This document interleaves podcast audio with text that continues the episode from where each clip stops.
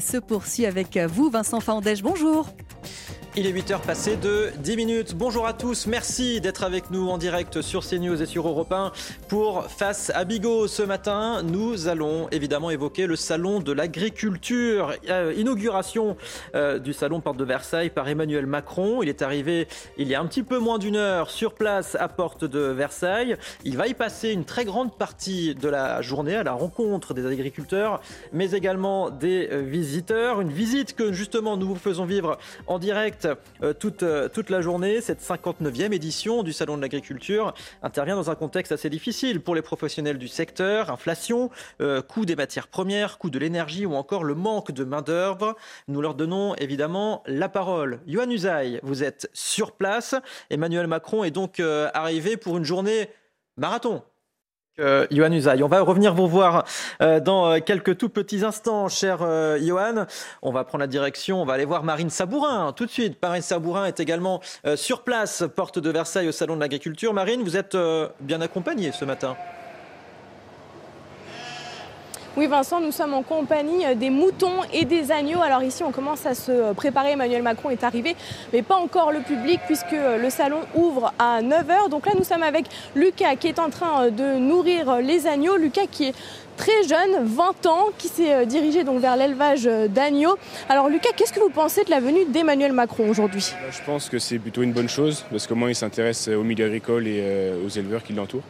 Et puis indirectement, vu que c'est toute la population qui nourrit la population, je trouve que c'est intéressant. Et puis, euh, c'est une personnalité connue, donc euh, je trouve qu'il s'intéresse et je trouve ça intéressant.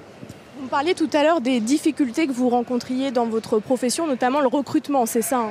Bah, L'agriculture, c'est un milieu où il faut travailler 365 jours par an, 24 euh, heures sur 24 entre guillemets, avec tout ce qui est main-d'œuvre, tout ça.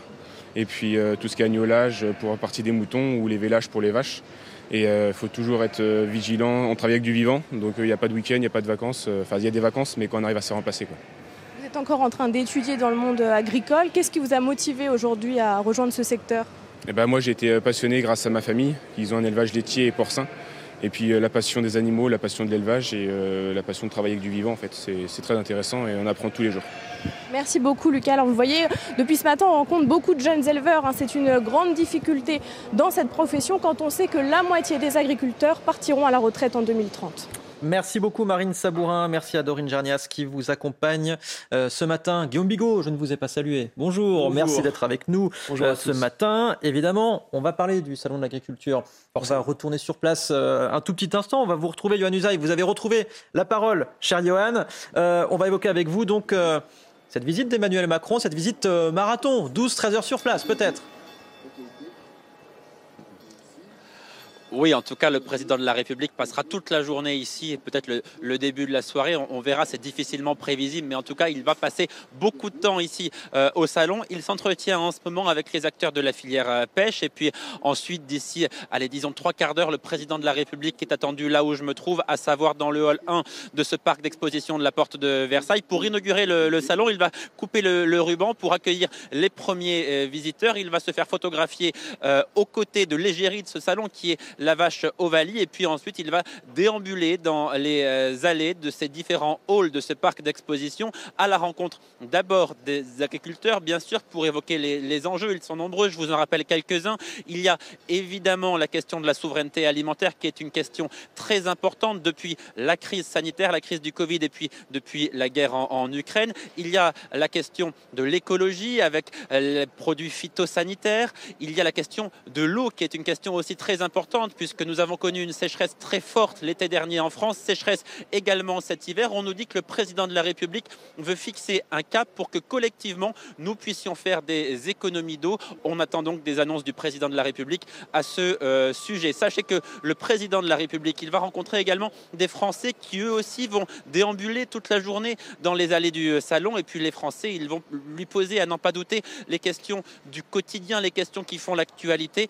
La question des retraites sera évidemment à l'ordre du jour. L'inflation, le coût de l'énergie, beaucoup d'enjeux donc pour le président de la République qui retrouve le salon après trois années d'absence. Pas de salon en 2021 à cause de la crise sanitaire. Et puis l'année dernière, il n'était resté euh, qu'une heure en raison du déclenchement de, la guerre en Ukraine. Retrouvailles donc entre le président de la République et le salon de l'agriculture. Merci Johan Usaï avec euh, Marion Imbert. Merci. Euh, à tous les deux. Effectivement, Guillaume Bigot, il y aura bon, la séance photo avec Ovalie, il y aura les dégustations tout au long de cette journée pour Emmanuel Macron. Ça, c'est pour la partie sympathique, j'allais dire. Néanmoins, c'est une visite j'allais dire, un petit peu risquée pour le président de la République au contact des agriculteurs qui ne sont pas forcément satisfaits de sa politique également, et bien des Français qui ne sont pas forcément eux non plus satisfaits de sa politique. Exactement. Il y a un côté presque, je ne dirais pas euh, sadomaso, mais enfin grosso modo, euh, ça s'est jamais vraiment très bien passé pour le président de la République, même pour le candidat Macron avant qu'il ne soit élu la première fois en 2017 en dehors de ces, de ces salons qui ont été annulés pour cause de Covid, à chaque fois qu'il s'est rendu au salon de l'agriculture, il y a eu un paradoxe, c'est-à-dire qu'il y a pris beaucoup de plaisir parce qu'il aime rien tant qu'à euh, se, mêler à la foule et puis d'ailleurs euh, se confronter aux gens qu'il siffle, aux gens qu'il interpelle, etc. C'est euh, dans ces moments-là, estime-t-il qu'il est le meilleur.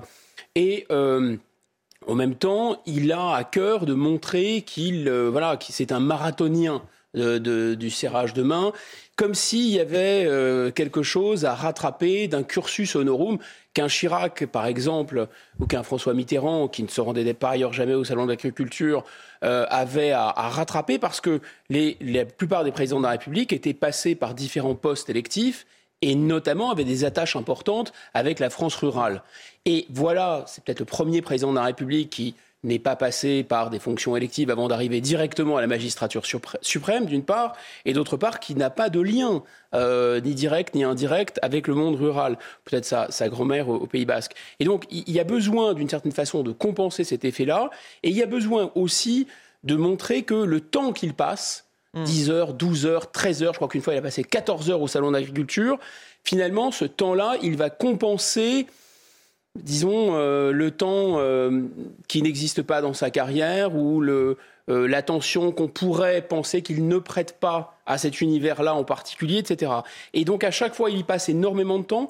Et à chaque fois, ça se passe pas si bien que ça non plus. Hmm. À chaque fois, il est interpellé parce que pourquoi? Bah, Tout simplement parce que c'est pas un électorat qui vote beaucoup pour lui. Ça, c'est sûr et certain. Et ensuite, parce que c'est toujours l'occasion d'être confronté aussi à des, à des Français mécontents. Et cette année, c'est spécialement riche pour un président de la République, donc c'est obligatoire pour le président de la République.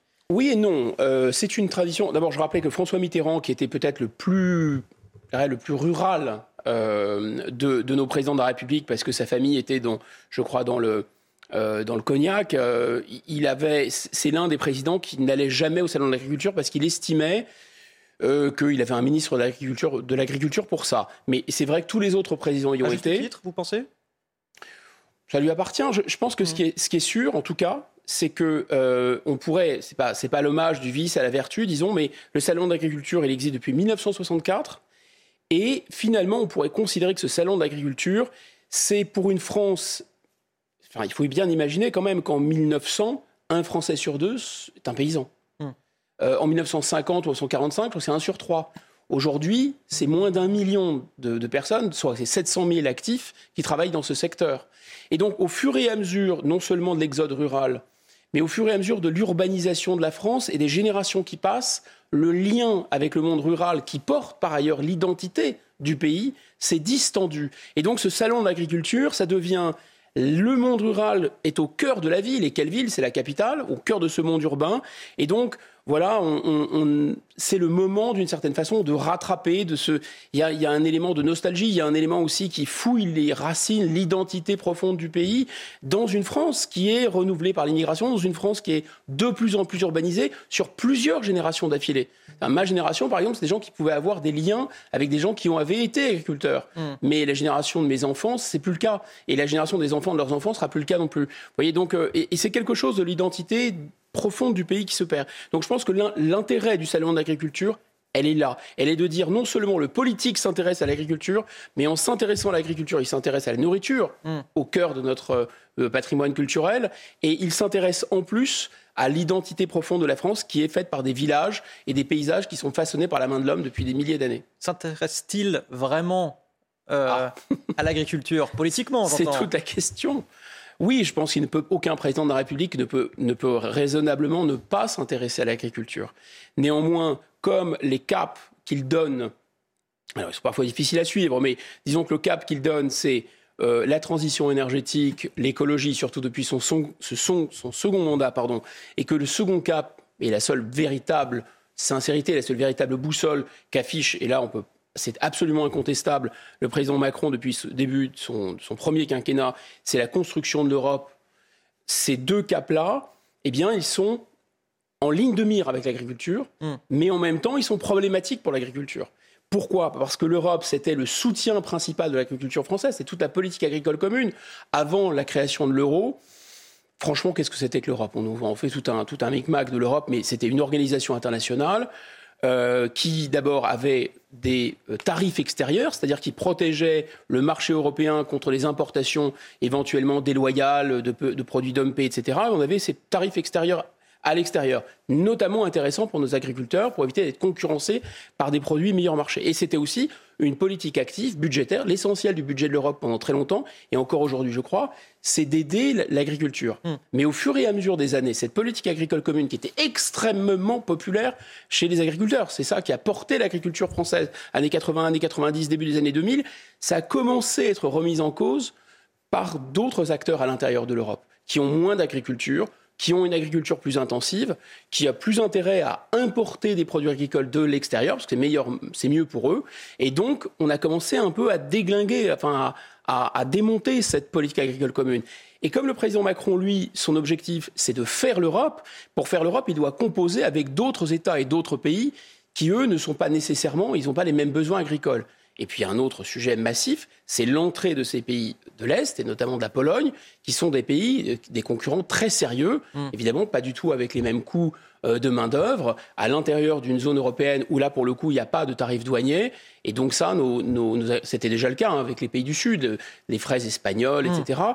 Mais voilà, donc on a une agriculture intensive à l'intérieur de l'Europe, on a une agriculture meilleur marché à l'intérieur de l'Europe, et on a une Europe qui décide pour des raisons qui lui appartiennent, de baisser les tarifs extérieurs à l'égard du reste du monde. Par exemple, de signer le traité Mercosur. Donc vous voyez, l'Europe, c'est à la fois la protection des agriculteurs, mais aujourd'hui, l'Europe qui doit avancer avec les autres, pense euh, M. Macron, c'est une Europe qui s'intéresse de moins en moins à l'agriculture. Et même raisonnement, je vais accélérer, sur la question de l'environnement. L'environnement, ça peut être une chance pour les agriculteurs, mais quand l'environnement décide de ne plus utiliser certains pesticides, là, là le grand sujet euh, du salon d'aujourd'hui, ça va être par exemple toute la filière du sucre, de la betterave.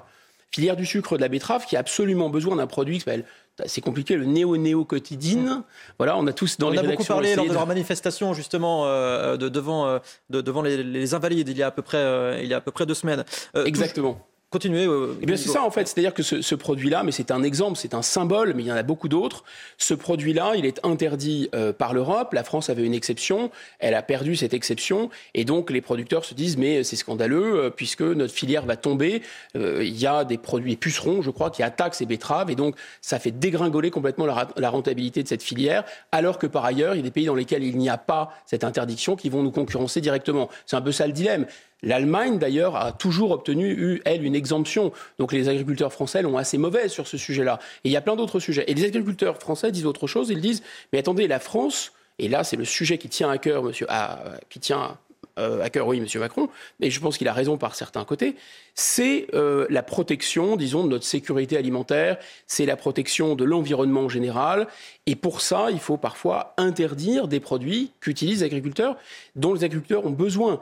Et là, pour le coup, euh, bah, ils disent attendez, la, législation, déjà que l'Europe nous expose à une concurrence très violente, mm. vous en rajoutez en plus, votre gouvernement va rajouter des contraintes phytosanitaires. Vous nous étranglez. Donc je pense que c'est un monde qui est quand même très malmené, le monde agricole. Et ils par sont ailleurs, pourtant assez ouverts parce qu'ils disent. Euh, Bien sûr qu'ils sont euh, ouverts. Ils, nous disent d'accord, ces produits sont désormais interdits, mais quelle solution vous nous offrez? Et là, ils se retrouvent face à un mur au final. C'est-à-dire que c'est une affaire très compliquée dont le, je pense, enfin c'est le principal reproche qu'on pourrait faire, qu'il n'y a pas un cap très clair. Alors, M. Macron, lui, il aime, il aime bien justement avoir euh, comme ça des slogans. C'est une marque de fabrique de ce gouvernement euh, de dire euh, on va planter, cultiver, récolter. Vous savez, c'est le triptyque qu'on mmh. achète à, chez McKinsey, là, très cher, un pognon de dingue. Là. Donc là, ça a peut-être été péroré, paradé, toujours payé McKinsey. Bon, ça, c'est pour la petite punchline. Mais grosso modo, évidemment qu'il y a de bonnes intentions sur l'eau. Le président de la République a raison de s'intéresser au stress hydrique. C'est un gros problème pour les agriculteurs. Une agriculture intensive en matière euh, céréalière, c'est une agriculture qui assèche les sols, c'est vrai. Mais vous avez vu le problème des bassines. Les agriculteurs, ils savent plus où donner de la tête aussi. On, leur interdit de faire des retenues d'eau l'hiver. Comment se positionne le président de la République sur cette question? Un peu du en même temps, un peu, bah, je comprends les, acteurs de l'environnement, mais en même temps, je comprends les agriculteurs. Bon, deuxième, et, et sur tous les sujets, c'est un peu la même chose, c'est-à-dire que le président de la République, il a une intention très louable, protéger l'environnement, protéger le consommateur, produire du bio, mais les agriculteurs, vous avez raison, sont ouverts, mais ils disent, attendez, nous, le bio, vous nous avez demandé de faire de l'intensif, vous nous avez demandé d'être dans la concurrence internationale, vous nous avez pendant des années demandé de produire en plus grande quantité, et maintenant vous dites, stop, on arrête, on va mm. produire mieux. Pourquoi pas? Mais on n'en a pas vraiment les moyens, puisque vous nous mettez en concurrence avec des gens qui, eux, produisent en immense quantité, en utilisant toutes sortes de pesticides et des surfaces immenses. Enfin, le bio, il faut aussi se poser des questions. Je sais que ce n'est pas très à la mode et que plutôt que le bio est très à la mode et qu'on n'a pas trop le droit de se poser des questions, il y a néanmoins, à mon avis, un sujet de réflexion sur le bio. C'est l'exemple du Sri Lanka. Au Sri Lanka, il y a un gouvernement qui a décidé brutalement de prendre un virage bio, c'est-à-dire 100% bio, de passer toute l'agriculture du pays 100% bio. comparaison n'est pas raison, le Sri Lanka n'est pas la France, c'est très différent. Mais grosso modo, il y a eu des émeutes de la faim faut le savoir, il y a eu euh, d'énormes problèmes. Voilà, donc je pense que le sujet central auquel va s'affronter M. Macron, c'est non seulement le mécontentement de nos agriculteurs, c'est l'inflation et les effets de la guerre en Ukraine, notamment sur eux. Ils utilisent de l'azote, ils utilisent de l'énergie, la transition climatique. Euh, le problème de l'eau et comment effectivement on trouve un cap, on trouve une stratégie et quelle est la stratégie du président Macron au-delà de ces images et d'aller, euh, euh je dirais, tâter le, cul de je ne sais pas quelle vache euh, magnifique, la plus belle de telle ou telle région, d'Ovalie. Voilà, tout ça est extrêmement sympathique, hmm. mais dans quelle direction et quelle est la, enfin c'est ce qu'on demande à un président de la République finalement, quelle est la stratégie à 20 ans, à 30 ans pour la France en matière d'agriculture? J'imagine qu'on aura alors en tout cas j'espère quelques éléments de réponse aujourd'hui parce qu'il va passer euh, plusieurs heures sur place euh, parce qu'il est arrivé il y a maintenant euh, une petite heure, un, allez, une petite heure, on va dire. Il est à la dégustation d'huîtres à 8h25. Voilà. Il a commencé les dégustations. Il est au contact donc des, éleveurs et des, agriculteurs. Euh, ce salon de l'agriculture, c'est aussi. vrai que ça demande beaucoup d'estomac d'être président de la République. Oui, absolument. Ah, et, ministre de l'Agriculture aussi. Mais ceci dit, c'est la partie euh, sympa du, du salon de l'agriculture. Euh, Exactement. cet événement, c'est aussi et surtout l'occasion eh bien, de mettre en valeur justement la gastronomie et les produits français. Et pourquoi pas justement de réconcilier les consommateurs avec leur assiette. voyez ce reportage de Mathilde Moreau avec Célia Judas et Jules Bedeau.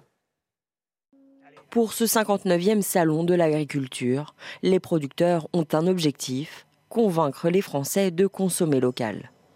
Et pour cela, ils misent principalement sur la qualité de leurs produits. c'est un bleu du Vercors Sassenage, une AOP depuis 1998 qui est sur le plateau du Vercors. Quand on goûte des produits et des bons produits, euh, je veux dire en termes de goût déjà, il euh, n'y a pas photo, ça, on, reconnaît les bons produits euh, gustativement. Et puis bah, on parle de notre métier, de ce qu'on fait euh, tous les jours, de ce qu'on donne à manger à, nos animaux. Et ça, euh, simplement en posant les questions, les gens ils se rendent bien compte aussi de, la qualité de notre travail. On est là aussi pour dire à la population aujourd'hui de, donc de, manger français. Donc si on a de la qualité, forcément, on mettra, les gens mettront aussi le prix. Le prix, un frein majeur pour de nombreux Français. J'aimerais beaucoup, mais euh, bon, après, au niveau de l'inflation, la hausse des prix, c'est vrai que ça m'empêche de consommer français. Quoi. Les prix sont un peu plus élevés, donc on fait attention. Et surtout, le Made in France, entre guillemets, est toujours un peu plus cher. Quel que soit le prix, il faut qu'on paye le, pour le meilleur goût. Manger des produits made in France, c'est favoriser et préserver le savoir-faire français, tout en s'assurant de consommer en toute confiance. Guillaume Bigot, euh, comment euh, convaincre les Français de consommer local? C'est d'abord une question de pouvoir d'achat et c'est très contre-intuitif parce qu'on se dit que tout de même des produits qui sont produits à quelques centaines de kilomètres de chez nous devraient normalement et logiquement coûter moins cher que ceux qu'on fait venir de l'autre bout de la terre. Mais c'est pas vrai et se répercute d'abord euh, le prix, le prix de la main d'œuvre. Donc la question des barrières douanières est essentielle, mais c'est de l'ordre d'un tabou. Ça, désormais, ce n'est plus quelque chose qui nous appartient, ça appartient à, l'Union européenne, donc euh, aux 27, et il faut trouver des points d'accord. Et vous voyez bien que tous les pays, notamment les pays qui n'ont pas d'agriculture, n'ont aucun intérêt à faire ça. Mmh. Donc on, sans parler de cette concurrence qui vient de l'intérieur de l'Union européenne. Donc je pense que si on n'attaque pas des tabous, c'est pas impossible d'avoir une agriculture qui serait on va dire, peut-être avec moins de rendement, mais plus saine, peut-être plus durable, avec des produits de meilleur goût, dont les prix baisseraient, etc. il faut vraiment faire attention à ce qu'on fait parce qu'il y, a des effets de bord, comme on dit, mais ça voudrait dire en tout cas rentrer dans le dur et rentrer dans un tabou, c'est-à-dire revoir la copie dans nos relations avec l'Union européenne. Il est 8h30, l'essentiel de l'actu avec Elisa Lukavski.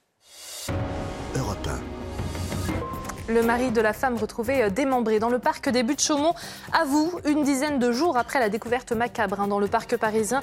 Le mari de la victime a reconnu l'avoir tué. Il doit être présenté ce matin à un juge d'instruction en vue d'une éventuelle mise en examen. L'homme avait signalé la disparition de son épouse à la police le 6 février, alors que sur les réseaux sociaux, il l'avait évoqué dès le 31 janvier. De nouvelles sanctions euh, de l'Europe envers la Russie, le jour anniversaire des un an de la guerre en Ukraine. L'Union européenne a approuvé hier soir un nouveau train de sanctions destiné à frapper l'économie de la Russie. Le dixième train de mesures impose notamment de nouvelles restrictions des exportations de l'Union européenne vers la Russie pour 11 milliards d'euros et le gel des avoirs de trois banques russes et de nombreuses entités.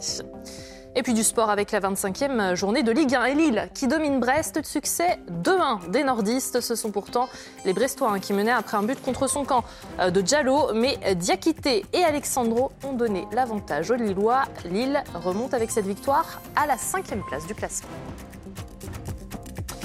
Guillaume Bigot, euh, l'un des, objectifs, en tout cas euh, l'un des enjeux de cette visite d'Emmanuel Macron au Salon de l'Agriculture, c'est la souveraineté alimentaire, la fameuse souveraineté alimentaire. On en parle énormément. Il a même qualifié cette bataille, c'est la mère des batailles, a dit euh, Emmanuel Macron.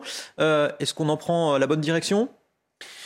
Bah, pousser au crime là. En fait, le problème c'est qu'on a c'était c'est la malchance de, ces pauvres Ukrainiens et c'était euh, la chance des agriculteurs français.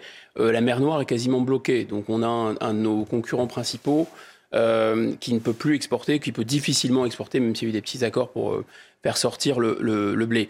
Et en fait, on se rend compte qu'effectivement, cette année, le, en valeur, l'agriculture française a, a été plus profitable, sans doute en raison de cet effet. Par contre, par contre, on se rend compte qu'on se fait toujours euh, tailler des croupières et qu'on est très loin. Plus on parle de souveraineté alimentaire, et moins on a de souveraineté alimentaire. Il y a des domaines dans lesquels euh, on est à 60-70%, euh, je crois que c'est pour les, pour les fruits. Pour les fruits, 26% pour, la, viande de porc, 63% pour les protéines à base d'oléagineux. Voilà, donc en fait, le problème c'est qu'on répète les mêmes choses, mais il y a euh, pas suffisamment de barrières douanières dans la zone euro, dans la zone, enfin dans l'Union européenne à l'égard du monde, du monde extérieur qui est voilà avec une concurrence impossible à rattraper en matière euh, de prix, euh, de rendement, etc. Pensez à ces fermes gigantesques, ces fermes usines aux États-Unis, en Argentine et autres. Vous pouvez de toute façon pas faire concurrence, c'est impossible. Mm. Donc là, il faudrait monter les barrières douanières et je répète, on tombe sur les autres pays qui ne sont pas d'accord.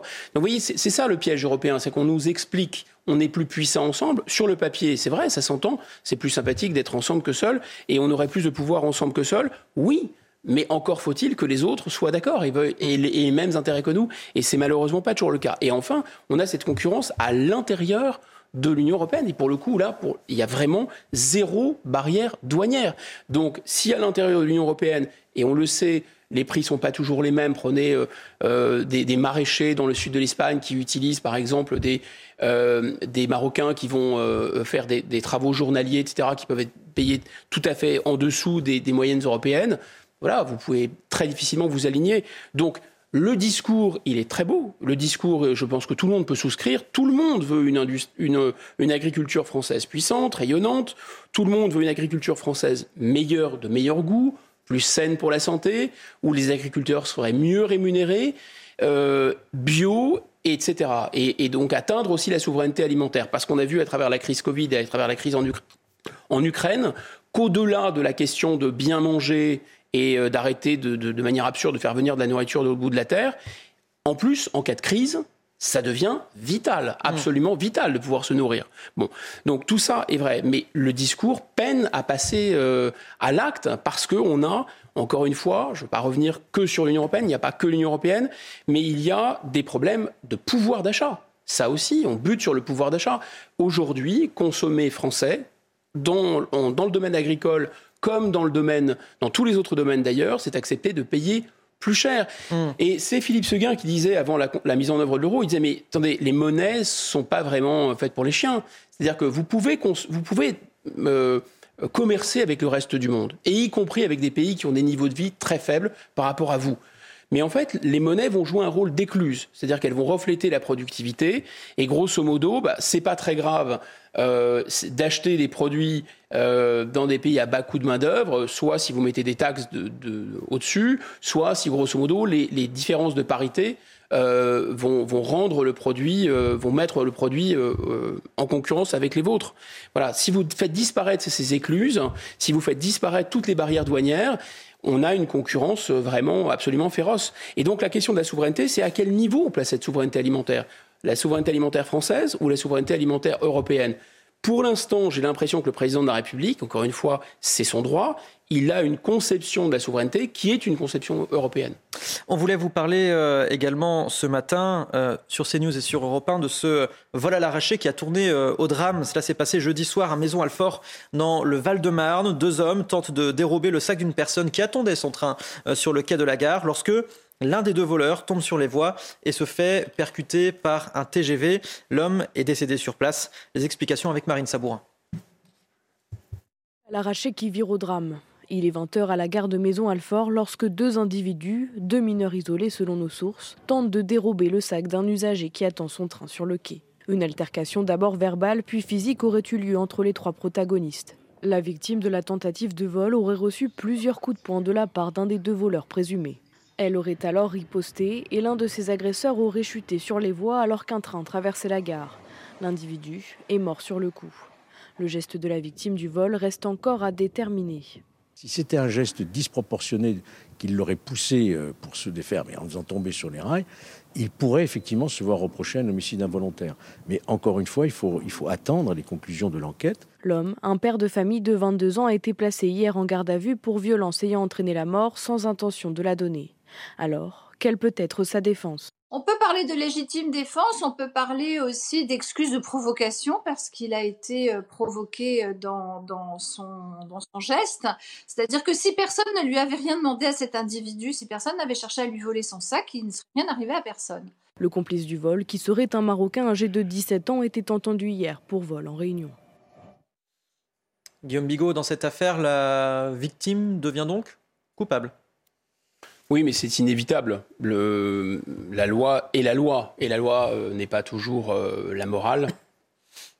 En l'occurrence, il y a deux choses qui sont à juger. Il y a un vol qui est à juger, et il y a euh, les conséquences de la, de la riposte. La riposte, il faut espérer simplement, et ce serait la loi normalement. La loi aussi, d'ailleurs, prévoit des circonstances atténuantes. et de temps en temps, les juges sont confrontés à des situations où ils ne peuvent pas faire autrement que de sanctionner bah, de, tirer des conséquences juridiques d'un événement qui a eu lieu, c'est-à-dire la mort euh, de, cette, de cette personne, et en même temps tirer des conséquences des circonstances atténuantes. Oui, bien sûr, s'il a été agressé, s'il s'est défendu, alors ça relève euh, d'un accident. Et l'homicide est vraiment non seulement très involontaire, mais l'homicide est tout à fait, je dirais, euh, le caractère disproportionné de la riposte dans la légitime défense n'est pas volontaire pour le coup. Euh, il a riposté, et je pense que c'est normal qu'il ait riposté, et qu'il se soit défendu, qu'il ait cherché à récupérer son sac, et ensuite, ça relève de l'accident si un train est passé à ce moment-là. Enfin, on n'a pas les tenants et les aboutissants de l'affaire, mais ça paraît pas choquant sur le principe que la justice juge à la fois, tire des conséquences à la fois de cet événement qui est que cet homme est mort, et tire des conséquences du vol et, euh, et des circonstances. Non, là où je pense qu'il y a vraiment, vraiment un problème qu'on ne cesse de répéter sur cette antenne, on est un peu les seuls, ce sont les fameux mineurs euh, non accompagnés. Enfin, qui sont généralement ni mineurs, euh, ni seuls d'ailleurs, euh, puisqu'ils sont à 80-90% des Marocains, 80-90% des gens qui ont plus de 18 ans qui refusent les tests osseux. Vous savez, dans la plupart des pays européens, quand il y a ce dispositif d'accueil des mineurs accompagnés, non accompagnés, s'ils refusent, alors on peut pas, c'est un principe de droit de l'homme, on ne peut pas obliger les gens à passer, c'est une radio en général, mmh. qui permet de détecter avec les tests osseux s'ils ont plus de 18 ans ou moins.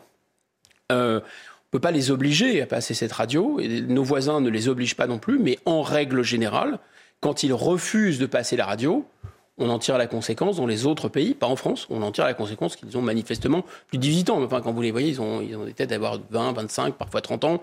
Bon, donc, euh, mais euh, voilà, et c'est quelque chose de bien connu. C'est-à-dire que c'est pas parce qu'ils sont marocains, c'est parce que euh, ce sont des, des, jeunes qui sont en rupture de banc dans leur pays. Ce sont des jeunes qui sont déjà délinquants dans leur pays, déjà toxicomanes dans leur pays, etc Je dis pas que le Royaume du Maroc nous envoie les gens dont ils ne veulent plus, mais enfin, grosso modo, ces jeunes qui sont dans des filières, dans des réseaux, savent qu'il y a cette, je dirais, cette, ce laxisme en France à l'égard des mineurs non accompagnés et toutes sortes, toute une industrie de dames patronesses pleureuses, chouineuses, etc., qui fait venir ces gens qui ensuite euh, sont pris en main euh, par, euh, par les collectivités locales. Ça coûte un milliard d'ailleurs à la France.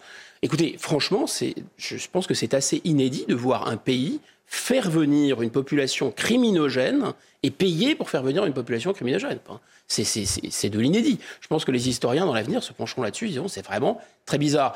Voilà, c'est un peu l'affaire dans l'affaire parce que ce sont encore une fois des mineurs non accompagnés. Mmh. Et je pense que sincèrement, les vrais mineurs non accompagnés, ça peut arriver, hein, des orphelins de guerre et autres, mais c'est epsilonesque par rapport à la, à la volumétrie. Guillaume Bigot, on, on part en Seine-et-Marne. Euh, le département qui durcit le ton face au délit routier. Le préfet de Seine-et-Marne a acté un durcissement des sanctions, euh, comme la suspension du permis de conduire euh, en cas de vitesse excessive ou encore en cas de conduite sous l'effet de l'alcool. Voyez les détails avec Alexis Vallée. Le gouvernement l'avait promis, le département de la Seine-et-Marne l'a déjà adopté. Depuis hier, les sanctions sont désormais plus lourdes en cas de délit routier lié à l'alcool ou la vitesse. Dans les faits, le permis de conduire d'un conducteur peut être suspendu s'il est contrôlé avec un taux supérieur à 0,40 mg d'alcool par litre d'air expiré ou s'il commet un excès de vitesse égal ou supérieur à 40 km/h. Dans le département, les habitants sont mitigés. Si c'est sur le dépassement des limitations de vitesse, euh, c'est pas ça normal. Après, tout ce qui est effectivement euh, alcool et puis drogue, oui, pourquoi pas. Pour la drogue et l'alcool, oui, c'est clair. Après, le reste, non, c'est pas c'est déjà assez contraignant comme ça, sans en plus en rajouter. Du moment qu'ils n'auront pas le permis, ils vont euh, d'une manière ou d'une autre euh, utiliser leur véhicule. En 2022, la Seine-et-Marne dénombrait 124 accidents de plus que l'année passée. Depuis janvier, le département recense déjà 8 décès sur la route. Guillaume Bigot, avant de, commenter cette actualité, on, va revenir sur euh, cette agression à, Maison, à Maison la Force. Selon nos informations, effectivement, ce sont euh, deux mineurs isolés euh, qui, qui s'en seraient pris à, cette, à cette personne. néanmoins, le message n'est pas que tous les mineurs isolés sont des délinquants. Ah non, en, aucun cas, en aucun cas, tous les mineurs isolés sont des délinquants. Simplement, c'était les, les chiffres qui avaient été communiqués par la préfecture de police qui montraient qu'une proportion absolument étonnante de la délinquance euh, dans, les, dans le métro et dans les, dans les trains en région parisienne était le fait de ces mineurs non accompagnés. Et ça, c'est les données de la préfecture de police. Euh, et, par ailleurs, le fait qu'il soit beaucoup, beaucoup des mineurs, disons, venant du Maroc et, ayant déjà au Maroc des, comportements compliqués, ça explique pourquoi il y a cette surproportion. Mais en aucun cas, il s'agit de dire qu'ils sont tous des, délinquants, bien sûr que non. Hum. C'est absurde. Des chiffres qu'on n'a pas pu valider parce qu'on n'a pas la source exacte euh, par ailleurs, euh, Guillaume Bigot. Euh, concernant cette, cette affaire en Seine-et-Marne, c'est le département où a eu lieu l'accident de, de, Pierre Palmade.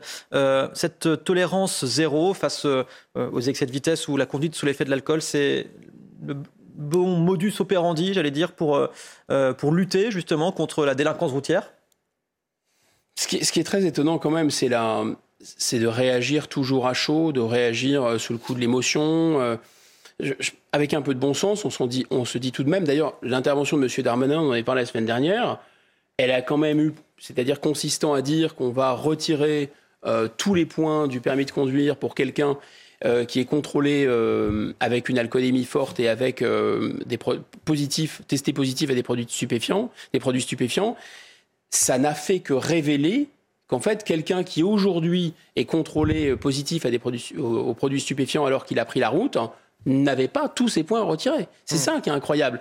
Et là, qu'est-ce que dit le préfet? Le préfet dit, bah, jusqu'à présent, euh, je ne suspendais pas les, les, les permis, c'est ça, puisque ça fait partie d'un pouvoir de police qu'a le préfet. C'est-à-dire qu'il y a deux éléments. Il y a un élément qui est par la justice et il y a un élément de police administrative qui revient au préfet. Donc le préfet peut toujours décider, puisqu'il a la responsabilité quand même de la sécurité sur, le territoire euh, euh, qu'il couvre, il a la possibilité, lui, déjà de retirer le permis. Donc là, pourquoi il le fait? Parce qu'il y a eu l'accident Palmade. Mais il le pouvait déjà. Il avait déjà ce pouvoir avant. Donc pourquoi ne le faisait-il pas avant Il faut qu'il y ait un accident tragique causé par une personnalité et donc ultra médiatisé. On comprend que, bien que la politique, c'est la poursuite de, de Gala ou de Voici par d'autres moyens. Hmm. C'est ça. C'est-à-dire que quand vous avez un, un people, quand vous avez un phénomène, quand vous avez quelque chose qui est éclairé médiatiquement, alors les autorités agissent. Mais que n'agissent-elles pas avant ou tout le temps? Je sais pas. Elisa Lukavski, vous nous avez rejoint en plateau. Bonjour, merci d'être avec nous. On va parler avec vous de l'espérance de vie qui augmente euh, en France. Ainsi, évidemment, on vit de plus en plus longtemps, mais surtout, et c'est très important, on peut espérer vivre de plus en plus vieux sans être limité dans nos activités quotidiennes. Expliquez-nous. C'est exactement ça, la définition de l'espérance de vie en bonne santé, l'âge auquel une personne peut espérer vivre sans souffrir euh, d'incapacité ou encore de limitation euh, dans les gestes de sa vie euh, quotidienne. À 65 ans, les Français peuvent espérer vivre encore entre 11 et 13 ans, hein, sans être limités dans leurs activités quotidiennes. C'est ce qui ressort des statistiques qui ont été publiées euh, par la Direction des études et des statistiques des ministères sociaux sur la base de données qui datent de 2021. Ce sont les dernières que nous avons. Dans le détail, à 65 ans, un homme peut espérer vivre encore 11,3 ans en bonne santé, une femme 12,6 ans. Une évolution de l'espérance de vie sans incapacité qui est en hausse depuis 2008. Depuis cette date, elle a augmenté de 2 ans et 8 mois pour les hommes et de 2 ans et 7 mois euh, pour les femmes. Pour vous donner une idée, en 2020, c'est la date à laquelle euh, les dernières données pour l'ensemble de l'Europe euh, sont connues, eh bien la France arrivait au dixième rang européen des 27 pays membres. Une étude publiée en pleine période autour de la réforme des retraites et qui donc forcément eh bien, fait parler. Justement, Elisa, merci à vous. Les élus de la majorité en profitent eh pour, faire, pour justifier cette réforme des retraites. Écoutez il y a 40 ans, travaillait 20% de son temps. Aujourd'hui, en France, on a 7,2% de son temps dans la vie et travailler. Aux États-Unis, c'est 9 à 10%. Et au Canada, pareil. Donc, on est le pays dans l'OCDE où on travaille au fond le moins et on a le plus de temps, euh, je dirais, pour ses loisirs. On peut quand même admettre que, étant donné que le travail est un. C'est le postulat qu'on a, nous, euh, dans, la majorité. Pour beaucoup de monde, le travail est un, facteur euh, d'épanouissement. Euh, il est aussi assez logique que, euh, vu la, que la durée de vie euh, dure plus longtemps, on travaille un peu plus longtemps. Guillaume Bigot, cette étude suffit à justifier la réforme des retraites? Ce qui est très étonnant, c'est que l'argument d'autorité européen, les Européens font, il se passe ça chez nos voisins, donc nous n'avons plus qu'à faire la même chose.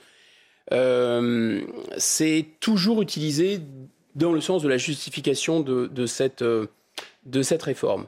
Alors là, en l'occurrence, ça a l'air de plaider dans le sens de cette réforme. D'abord, première chose qu'il faut dire, je crois que c'est quand même se féliciter du fait que cette espérance de vie en bonne santé pour nous tous, euh, elle augmente. Et, euh, et elle augmente pas dans des proportions. On pensait d'ailleurs qu'il y avait une sorte de, plateau. Hein. Il y a d'ailleurs une sorte de plateau ou de tassement sur l'espérance de vie. J'ai regardé en 1984, par exemple, les, hommes, euh, les femmes pardon, vivaient 81,8 années, quasiment 82, et en 2022, 85,2. Vous voyez? Donc de 84 à 2022, sur l'espérance de vie globale, non. Mais l'espérance de vie en bonne santé, oui. Ce qui veut dire qu'il y a des progrès de la médecine. Bon, c'est première chose. Il faut s'en féliciter. Et donc par rapport aux autres pays européens, on aurait apparemment une médecine un peu plus performante, peut-être parce qu'on a des services euh, euh, publics de santé par rapport à la moyenne des pays européens plus intéressants, même si notre système de santé est vraiment en difficulté. Euh, et, donc, quelles conséquences on en tire? Peut-être aussi, peut-être aussi, il ne faut pas inférer les causes et les conséquences, mais parce qu'on travaille peut-être un peu moins longtemps aussi, c'est mmh. possible. enfin, quelles en sont exactement les causes de ce différentiel Parce qu'on mange local et donc français aussi, et donc Par on mange exemple, parce qu'on mange le lien avec le, voilà, exactement. Mais euh, plus on a d'Europe, plus on va être exposé à une concurrence euh, de la malbouffe, etc., etc. Donc ça aussi, c'est compliqué. Donc, est-ce qu'il faut automatiquement en tirer que ça valide nécessairement la, réforme des retraites, c'est pas sûr. Parce que l'argument quand même le plus décisif sur le mécanisme sur un mécanisme de l'équilibre à long terme d'un mécanisme de répartition comme celui des retraites, c'est le différentiel de taux de fécondité. Et là, il y a un véritable différentiel dont personne ne parle avec nos voisins européens. Vous avez une Europe qui est grosso modo à 1,5, on a 1,8, il y a un différentiel important, ce qui explique aussi plus facilement, il est plus facile de financer euh, ce, système de retraite chez nous que là-bas. Et il y a un autre, un autre élément de comparaison, parce qu'on va absolument comparer avec l'Europe. Pourquoi pas? Mais dans ce cas, il faut comparer aussi les taux d'activité des seniors. Les taux d'activité des seniors sont vraiment incomparablement plus bas en France. On est Hmm. quasiment le champion euh, de l'inactivité des seniors. Et je reprends les paroles pleines de bon sens du président de la République. Quand on aura réglé le problème euh, du chômage des seniors, et avant d'ailleurs de régler le problème des du, du chômage des seniors, ça serait vraiment très hypocrite euh, d'augmenter la durée de, de cotisation. On vit plus longtemps. On vit plus longtemps en bonne, bonne santé. santé, Est-ce qu'on doit travailler plus longtemps? Il est là tout le, tout le paradoxe. Est-ce qu'on doit profiter plus longtemps euh, de notre fin de vie, justement, ou est-ce qu'on doit travailler plus longtemps? Ça me paraît pas choquant en général si on travaille. Oui, ça me paraît être une bonne idée si on travaille. Si Hmm. on est en mesure de travailler, si on a un travail, oui. Là, en l'occurrence, et je pense que c'est ça qui bloque aussi dans cette, euh, dans cette réforme, c'est qu'on n'a pas fait grand-chose, on ne fait pas grand-chose, et on n'a pas réglé préalablement la situation de l'emploi des seniors. Donc en fait, ça ne veut pas dire, si vous prenez cette mesure de 62 à 65, ah, voilà, ça ne veut pas dire que les gens vont travailler plus longtemps. Les gens vont être dans des minima sociaux euh, et après, en fin de droit de chômage, dans des euh, RSA et compagnie, plus longtemps. C'est ça que ça veut dire. Ça ne veut pas dire qu'ils vont travailler plus longtemps. Travailler plus longtemps, ça veut dire qu'on aurait remis au travail euh, les seniors. En fait, soyons de bonne foi, il y aura tout de même un petit effet euh, de plus de travail aussi des seniors, puisque aujourd'hui, il y a des gens qui pourraient travailler jusqu'à 65 et qui s'arrêtent à 62, ils n'ont pas de problème d'emploi. Mais malheureusement, euh, je crois que c'est quasiment un senior sur deux qui est plus en activité. Vous évoquiez euh, à l'instant le système de, de santé. On sait qu'il y a 15 000 postes vacants euh, dans les hôpitaux. À cela s'ajoutent des problèmes de recrutement d'infirmières et d'infirmiers, notamment euh, à l'école dès, euh, dès les études. Environ 20% des élèves qui arrêtent euh, en cours de formation, même dès le début de leur formation. Je vous propose d'écouter cette, euh, cette ancienne, justement, euh, élève. C'était vraiment très difficile. J'arrivais pas à lier euh, ma vie euh, personnelle et euh, ma vie euh, à l'école en fait. J'arrivais pas, je je dormais plus, puis j'étais très très fatiguée. Faut vouloir vraiment faire ce métier parce que les conditions de travail sont vraiment pas au top. Que ce soit les conditions de travail mais aussi le salaire parce que c'est voilà, c'est pas un salaire très conséquent par rapport à la charge de travail qu'on a. Les stagiaires, ils font le boulot des, salariés. Enfin, je trouve pas ça normal, sachant que bah on est étudiant, on est stagiaire, on, apprend le métier, et on sait pas. Quand on arrive sur le terrain, bah oui, c'est sûr que c'est très intéressant le terrain, mais c'est vrai que bah, c'est super compliqué d'être euh, bah, euh, déjà de rentrer dans une entreprise et puis bah voilà de de s'adapter et tout. Alors déjà, si on n'est pas si on n'est pas encadré, enfin c'est pas possible. Le système de santé euh, est déjà en grande difficulté aujourd'hui. À cela s'ajoutent euh, ces problèmes de, même pas de recrutement, euh, mais c'est même en amont de, cela, Guillaume Migaud. Oui, d'abord, ce sont des métiers très très difficiles, très difficiles, des métiers de, de vocation et des métiers de, de, de- don de soi aux autres. On est vraiment au, au plus proche, euh, ceux qui travaillent avec les gens en fin de vie, ceux qui travaillent avec les gens très très très âgés. Euh, c'est difficile. Et euh, donc, qu'est-ce qui remonte en fait dans ces, dans ces blocages? Parce qu'effectivement, il y a une proportion très importante de ces jeunes qui partent avant la fin de leur formation, de la même façon qu'il y a une proportion très importante d'infirmiers ou d'infirmières en exercice euh, qui démissionnent, hein. Alors, notamment des milieux hospitaliers, mais pas que. Euh, un, mettre en avant la question du planning. C'est-à-dire que, grosso modo, euh, se disent, mais en fait, on se rend compte qu'avec les systèmes de garde, etc., euh, on ne pourra pas, et, et on ne pourra pas finalement avoir un équilibre. C'est- une demande nouvelle d'une nouvelle génération d'équilibrer la vie professionnelle et la vie personnelle. Et pourquoi en fait? Parce que justement, il y a des pénuries. Et comme il y a des pénuries, finalement, on les rappelle, y compris normalement lorsqu'ils n'ont pas de garde. Ensuite, ils mettent en avant l'organisation de l'hôpital, la bureaucratie, euh, qui est terrifiante. Et puis, il y a effectivement le mécanisme de la rémunération insuffisante. Guillaume Migaud, merci d'avoir été avec Merci à nous ce matin. Merci de nous avoir euh, suivis en direct sur CNews et sur Europe 1. Merci beaucoup Vincent Fandège. On vous retrouve demain évidemment sur Europe 1 et sur CNews aux alentours de 8h10. Et bonjour Frédéric Tadei, quel est votre programme aujourd'hui? Bonjour Lénaïque, Euh, eh bien je vais recevoir euh, la politologue Chloé Morin euh, qui a fait toute une enquête sur ce qui rend, d'après elle, La France ingouvernable. Je recevrai ensuite Sylvie Brunel. En ce jour d'ouverture du Salon de l'agriculture, elle publie un véritable manifeste en faveur du monde agricole. Elle en a marre qu'on le maltraite. Et l'on terminera l'émission avec Stéphane Escher. Merci beaucoup Frédéric. Nous aussi, on va parler du Salon de l'agriculture dans le journal de 9h avec Clotilde Dumais, puisqu'Arthur Delaborde euh, du service politique d'Europe 1 est sur place. Il suit euh, le déplacement d'Emmanuel Macron qui compte y passer toute la journée. Ce sera dans le journal de 9h dans 5 petites minutes. À tout de suite sur Europe 1.